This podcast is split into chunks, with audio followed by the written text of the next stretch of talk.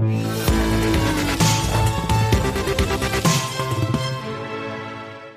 gratin, que dis-je, la crème de la crème des économistes et des grands experts de l'économie. Euh, tout ce beau monde est attendu aujourd'hui euh, et jusqu'à dimanche pour les rencontres d'Aix en Provence, qui rebâtit cette année euh, Aix en scène pour cause de Covid, organisée donc aujourd'hui jusqu'à dimanche à la Maison de la Radio pour des conférences dématérialisées. Bonjour Philippe. Bonjour David. Philippe Escande, éditorialiste au Monde.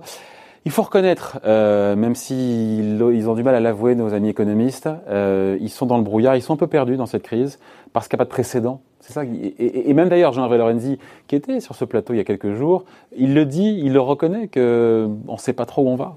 Oui, alors là, s'il y a bien un sujet qui fait l'unanimité, c'est que personne euh, ne, comprend et, n'a anticipé et ne comprend euh, la crise actuelle. Alors il faut dire que ça ne s'est jamais produit dans l'histoire. Alors vous savez, euh, les, économistes, c'est les héritiers des historiens. Hein. Avant, l'économie, eh ben, les gens faisaient de l'histoire et puis les, économistes, c'est aussi un peu des historiens. Et donc ils ont traditionnellement ce, ce recul.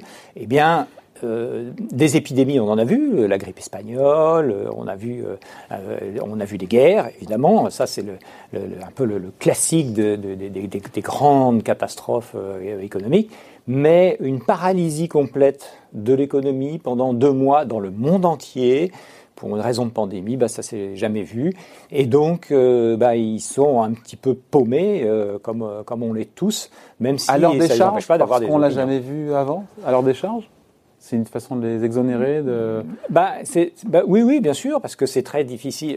déjà, euh, c'est pas très facile euh, d'anticiper. c'est finalement parce qu'on leur demande, on leur demande plus euh, d'être des, des, des, bons analystes de ce qui s'est passé, d'avoir une compréhension des mécanismes, plutôt que d'être des météorologues qui vont prédire le, temps qu'il fera demain. Ouais.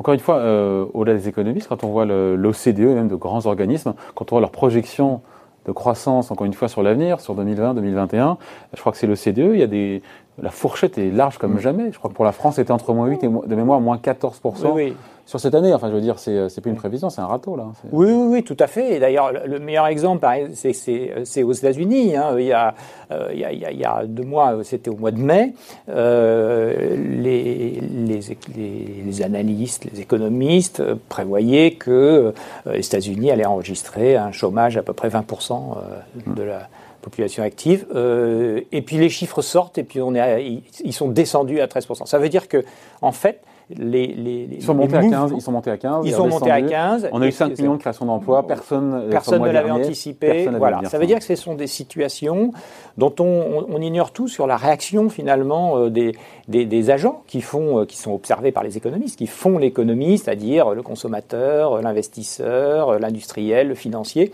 Et tous ces gens-là, eh ben, ils réagissent euh, en fonction de, ce qui se passe euh, sur le, sur le moment. Et ces réactions-là, euh, bah, elles ne ressemblent pas à ce qu'on a l'habitude de voir. Et donc, on, est incapable d'anticiper. Même avant de revenir aux économistes, puisqu'on parle des Américains, même la réaction de politique publique de soutien à l'économie des Américains, n'a rien à voir avec ce qu'on pouvait attendre et ce qui a été fait par le passé. Ils, se sont un petit peu européanisés. Oui, alors là, pour le coup, c'est un peu le, contre-exemple, c'est-à-dire, et ça illustre d'ailleurs la raison pour laquelle, en dépit du fait que les économistes sont un peu perdus dans cette crise, on les consulte beaucoup. On les a jamais autant consultés euh, qu'en ce moment. Quand je dis on, ce sont évidemment les politiques.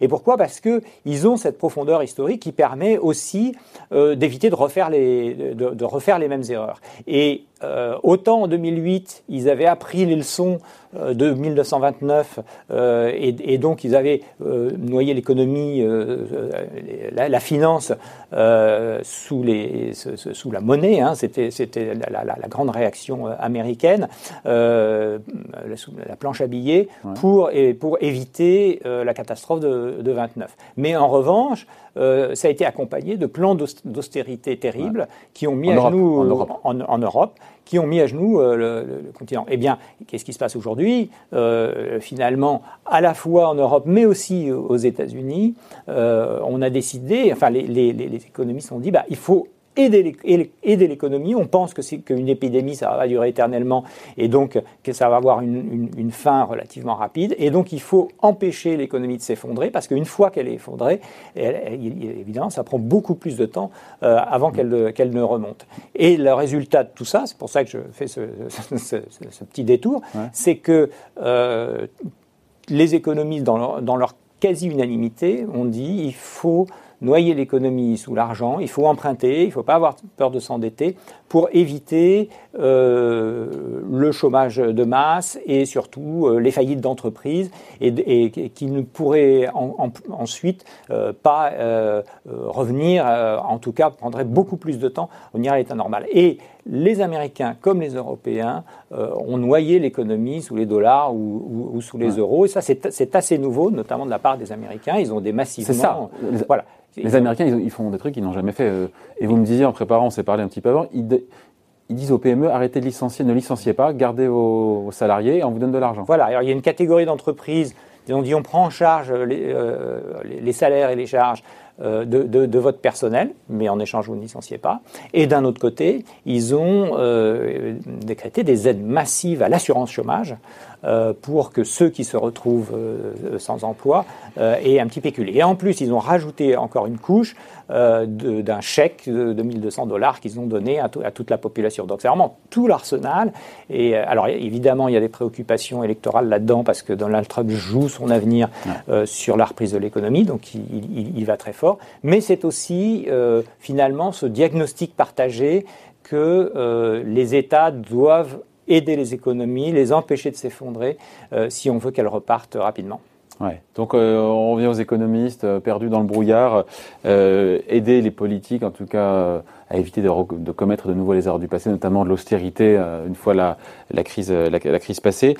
Leur objectif, c'est aussi maintenant de changer un peu leur façon de travailler, euh, d'être plus en temps réel sur euh, le rebond de l'économie, la consommation. On a entendu production d'électricité, nombre de cartes bancaires qui ont été utilisées. C'est aussi une façon oui, tout à fait, tout à fait. Ça, c'est une grande, une grande nouveauté, un, grand apport. Hein.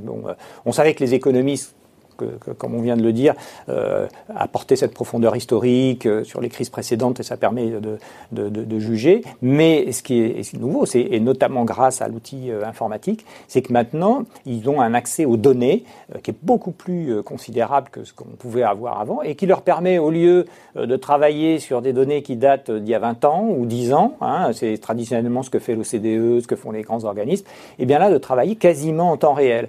Et donc, effectivement, là, par exemple, aux États-Unis, des chercheurs de Harvard qui ont mis au point un site que tout le monde peut consulter d'ailleurs, qui compile des données sur les transactions de carte bleue, euh, sur euh, la, paye des, salariés, euh, et qui permet d'avoir quasiment en temps réel l'état de la consommation aux États-Unis, l'état de l'emploi, et, et, donc ça permet d'avoir un pilotage, comme on est à 15 jours près, ça permet effectivement euh, d'avoir un pilotage qui est, euh, qui est beaucoup, plus, beaucoup plus fin que ça. Ils disent quoi, ces indicateurs en temps réel, hein, d'ailleurs C'est intéressant, ça. Ben, ils disent, notamment sur les États-Unis, que la, la, la, sensibilité de, de, la consommation. La consommation, c'est fondamental aux États-Unis, c'est le premier moteur, c'est 70% de l'économie. Donc si, la si le consommateur américain achète, l'économie va bien. S'il n'achète plus, l'économie se, casse la figure. Euh, eh bien, euh, ça permet de, de notamment de, voir ce qu'on constate également, c'est-à-dire que le, le, consommateur est extrêmement volatile en ce moment. C'est-à-dire que, un peu comme les, comme les boursiers euh, hmm. le sont, c'est-à-dire que dès qu'il y a une, une, bonne nouvelle, euh, il, va, euh, il a utilisé, par exemple, les, chèques qui ont été donnés, là, ils ont été massivement utilisés pour aller dans les magasins, faire des, faire, faire des achats. Donc il y a une.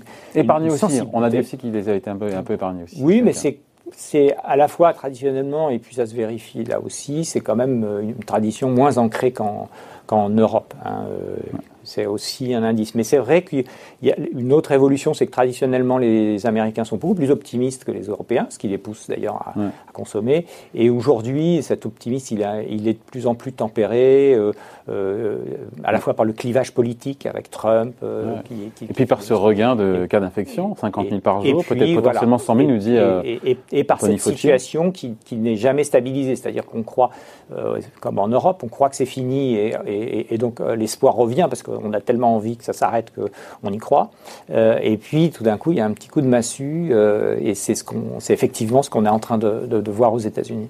Rebond encore une fois de cas de contamination qui peut aussi changer la donne pour les économistes dans leur prévision encore une fois de l'évolution de la croissance américaine ou de la décroissance. Oui, bien sûr. Alors ils ont jusqu'à présent été plutôt dans la, version assez pessimiste. Hein, euh, il y avait d'ailleurs une forme de clivage euh, intéressant, parce que les économistes traditionnels, macroéconomistes, étaient plutôt pessimistes, hein, de la même façon d'ailleurs que les, euh, les, gouvernements le sont, la, Banque mondiale, le FMI, etc.